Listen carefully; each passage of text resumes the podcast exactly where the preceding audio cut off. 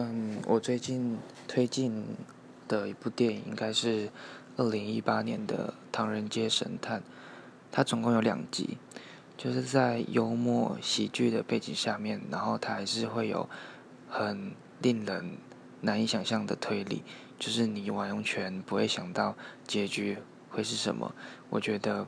蛮好看的一定要看到最后一刻。